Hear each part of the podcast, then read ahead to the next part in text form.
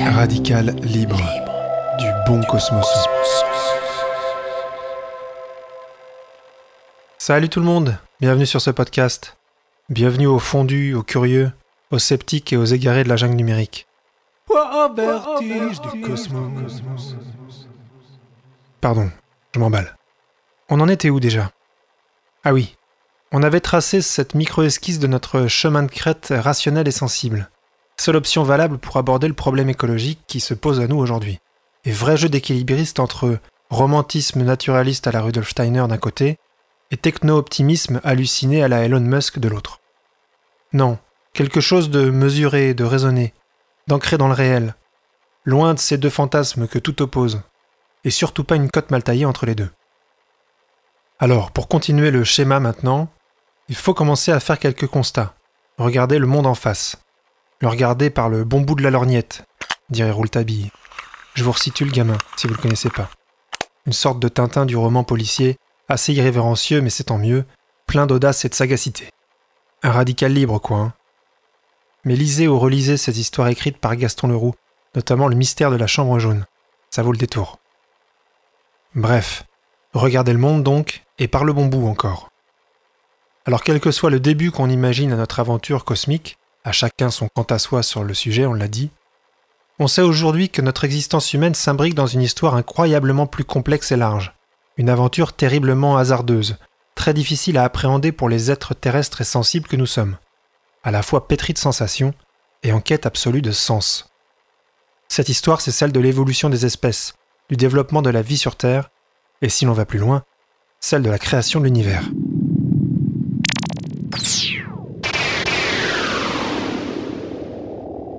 Vertige absolu ici, offert gratis par la maison Cosmos, inaccessible à l'entendement et l'intuition humaine. On ne peut donc que comprendre le réflexe des hommes, de tout temps, à y répondre, enfin à tenter d'y répondre, de manière définitive et absolue. On a donc successivement ou simultanément déifié le ciel et la nature, et à peu près tout ce qui les compose, imaginé un panthéon de dieux comme une sorte de comité directeur de l'entreprise humaine et planétaire, et puis aussi un grand ingénieur, une entité intelligente et supranaturelle, ordonnatrice de notre monde, Dieu.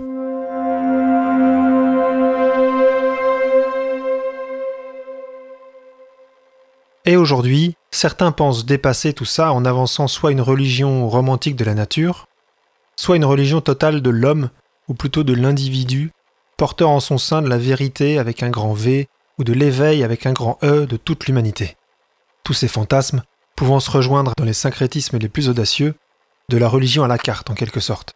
Non, non, attendez. Mettez-moi d'abord un civet au lieu des. Hein et puis mon plat de côte après, quoi. Et puis glissez-moi une petite paupiette avec, quoi. Hein Pratique. Enfin, pour faire société, pas vraiment. Et on pourrait croire que l'avancée des connaissances dans l'infiniment grand, l'infiniment petit, la complexe intrication des deux, atténuerait ce réflexe religieux. Au contraire, elle alimente en permanence un cycle entre connaissance et questionnement ouvert par cette connaissance.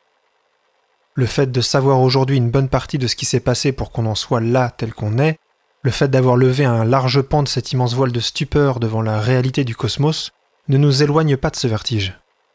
On ne fait que découvrir de nouveaux objets et champs d'exploration, poser de nouvelles questions. Le progrès de la connaissance nous inscrit donc dans un vortex intellectuel de plus en plus grand. Le monde s'avère de plus en plus complexe, et son appréhension d'autant plus difficile et perturbante. On peut donc comprendre le mouvement de recul, la sensation d'être saturé d'informations, d'être perdu dans le flot des multiples découvertes et de leurs implications. Or, notre besoin de sens est toujours aussi nécessaire, toujours aussi présent.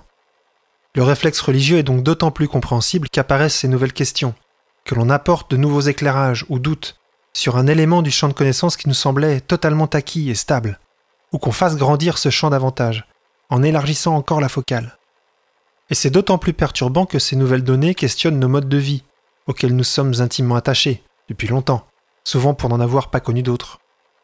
Ou, pire, que l'on découvre la prépondérance du hasard, la nature fortuite, improbable de l'existence de notre monde et de notre propre existence dans ce monde. Ça ne correspond pas du tout à notre aspiration humaine à l'absolu, avec un grand A, à suivre imperturbablement un chemin tracé au préalable. On voit facilement que les idées de destin et de vérité, avec un grand D et un grand V, sont plus faciles à accepter que celles du hasard sidéral ou du doute total.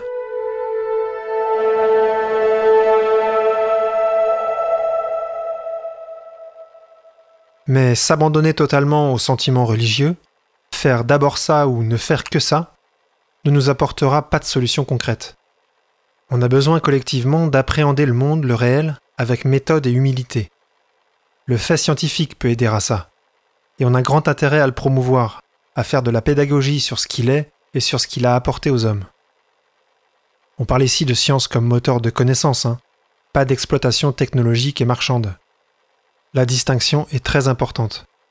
Sinon, on enterre facilement la science et ses immenses bienfaits sous les débris des bombes d'Hiroshima et de Nagasaki, ou on peut encore la désintégrer façon puzzle dans la multiplication absurde de nos gadgets numériques par exemple, entre autres. Effectivement, ça, c'est condamnable ou superflu. Mais tout ça n'a rien à voir avec la science. C'est de la guerre ou du business, parfois les deux. Mais ça n'a rien à voir avec la science qui apporte de la connaissance, au fond le seul moteur et le véritable levier de progrès humain. À l'opposé de ça, on verra dans le prochain épisode ce que propose le renouveau spirituel promis par le New Age, le nouvel âge, en bon François. Merci de votre écoute. À bientôt. D'ici là, prenez bien soin de vous et de votre petit monde. Radical, libre, du bon cosmos. cosmos.